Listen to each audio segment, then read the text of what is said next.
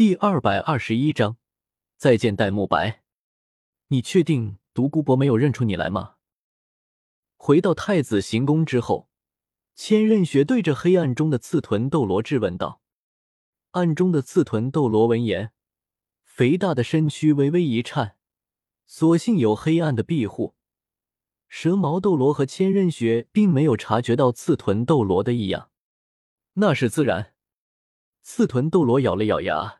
依旧没有说实话，故作不屑的冷讥道：“独孤博那个废物，压根不是我的对手。一个照面就被我打败的废物，我岂会让他有认出我的机会？”千仞雪闻言，沉默了一会儿，方才点了点头：“圣女殿下，可是有什么变故？”一旁的蛇毛斗罗开口问道。千仞雪没有隐瞒。将在七宝琉璃宗密室内发生的事情告知了蛇矛斗罗与刺豚斗罗。唐三、唐昊听到这两个名字，蛇矛斗罗和刺豚斗罗两队瞳孔齐齐一缩。圣女殿下，需不需要我们？过了一会儿，蛇矛斗罗狠辣的声音从暗中传出：“如果说独孤博是计划中的纰漏。”那么，能够治好独孤博武魂缺陷的唐三，就是计划中的变故。无论是蛇矛斗罗还是刺豚斗罗，都不希望有变故出现，自然是想除之而后快。从大师给唐三写信，到唐三回到天斗城，其中的间隔足够蛇矛斗罗出手了。你们挡得住唐昊吗？可还不等蛇矛斗罗说完，千仞雪便寒声厉喝了一声：“如果可以。”千仞雪也想将唐昊父子杀之而后快，但就是做不到啊！面对千仞雪的质问，蛇毛斗罗和刺豚斗罗都不敢反驳。蛇毛斗罗不甘的轻哼了一声，道：“那我们现在怎么办？顺其自然吧。”千仞雪沉吟了一会儿，寒声道：“先不说那个唐三能不能唤醒独孤博，既然刺豚斗罗没有暴露，即便独孤博醒了。”只要你们不继续出现，他们就无法掌握更多线索。就算独孤博对我有所怀疑，宁风致他们也不会轻易相信他。甚至我还能趁机反咬他一口。反正现在计划已经步入最后阶段，你们只需要隐匿在暗处就行了。雪夜一死，天斗帝国便是我们武魂殿的了。听到千仞雪的话，蛇毛斗罗冷静了下来，不再忧患。刺豚斗罗却是胸口一颤，心中不断祈祷着：唐三千万不能唤醒独孤博。事已至此，刺豚斗罗已经退无可退，要么说出实情，千仞雪让他和蛇矛斗罗去面对唐昊，第四武仪；要么继续隐瞒，或许还有一线生机。且不说天斗城中的暗流涌动，韩风和宁荣荣两人这边跋涉了七天七夜。历尽千辛万苦，终于到达了星罗帝国的首都星罗城。为什么是千辛万苦？众所周知，韩风不会骑马。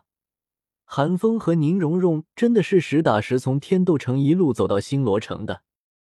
也就是韩风现在气血之力大有长进，修为也突破了魂王，魂力突飞猛进。否则或许需要更久的时间。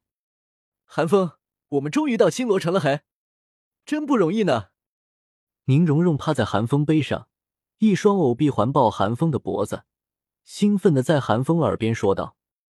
寒风没好气的在宁荣荣屁股上拍了一下，翻着白眼道：“你没有立场说这句话吧？从第三天开始，你就一直赖在我背上吧？让你坐马车你也不愿意，我背上比马车舒服撒。”宁荣荣也不害羞。反而用亲昵的蹭了蹭寒风，双手抱得更紧了。本来就比马车舒服吗？哎，寒风耐不住宁荣荣撒娇的娇憨模样，悠悠一叹，无奈道：“我发现你现在越来越粘人了，是我的错。”呵呵，宁荣荣窃笑了两声，发出一连串意义不明但却甜腻的声音，来到星罗城门口。宁荣荣也不好再缠着韩风，不舍得跳了下来，牵着韩风的手，准备入城。或许是因为大陆局势越来越紧张的缘故，无论是天斗城还是星罗城，在进城之前都需要查明身份。但韩风和宁荣荣倒是没有这方面的顾虑，随手拿出戴沐白给他们的令牌后，那两个看城门楼子的星罗士兵便连忙毕恭毕敬的放两人进了城。虽然是第一次来到星罗城。但对于韩风和宁荣荣二人而言，并没有什么可惊艳的。天斗城和武魂城都去过了，星罗城又能雄伟到哪里去？不过不得不说的是，星罗城与天斗城和武魂城截然不同。武魂城充满了宗教气息，三步一祷告，五步一跪拜，几乎人人都是虔诚的信徒。天斗城虽然算不上混乱，但却随处可见那种恶俗的贵族纨绔。但星罗城却不同，星罗帝国极度崇拜武力，哪怕是贵族也都是武人出身。而这导致的直接后果，便是从进城开始不到一炷香的时间，已经看到两次当街斗殴了。斗殴双方可能并没有什么矛盾，甚至有可能是还是好友。之所以打起来，或许只是想切磋一下。一进入星罗城，便有一股浓浓的凶悍气息扑面而来。若非此间人人衣装得体、谈吐庄重，韩风还以为自己进了土匪窝子呢。这也是星罗人一直为人诟病的地方。在战争时期，天斗帝国更是将星罗人说成了无脑蛮人。从而让天斗帝国的人民不屑于星罗人来往。对于天斗帝国与星罗帝国二者谁优谁劣这一点，韩风不予评价。但比起天斗城中那群酒囊饭袋般的贵族，但凡一个比较有上进心的魂师，都更希望成为星罗城的贵族吧。当然，前提是不成为星罗帝国的皇族。韩风，我们是直接去找戴老大他们，还是？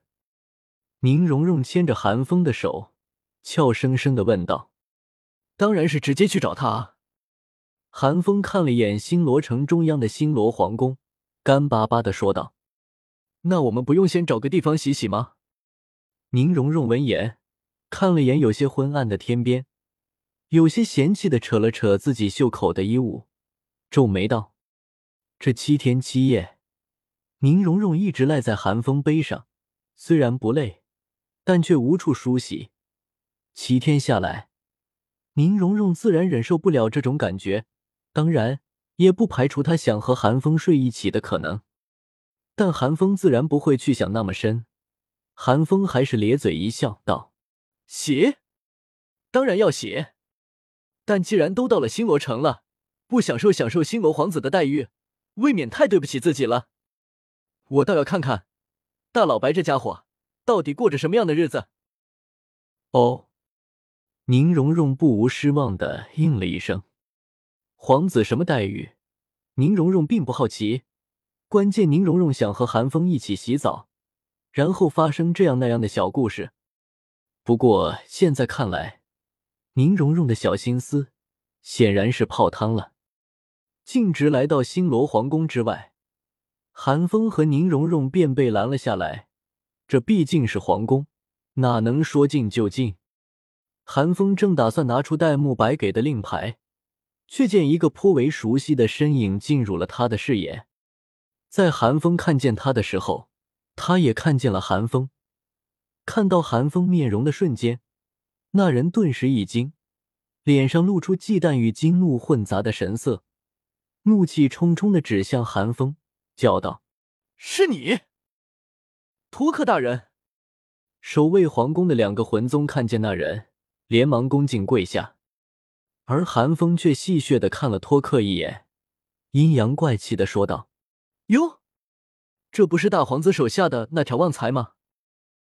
你，托克双眼一瞪，难掩心中怒意，但让韩风没有想到的是，托克仅仅只是吐出了一个音节之后。便生生将脸上的怒气收了起来，转而不动声色的问道：“韩小友是来找二皇子的吧？”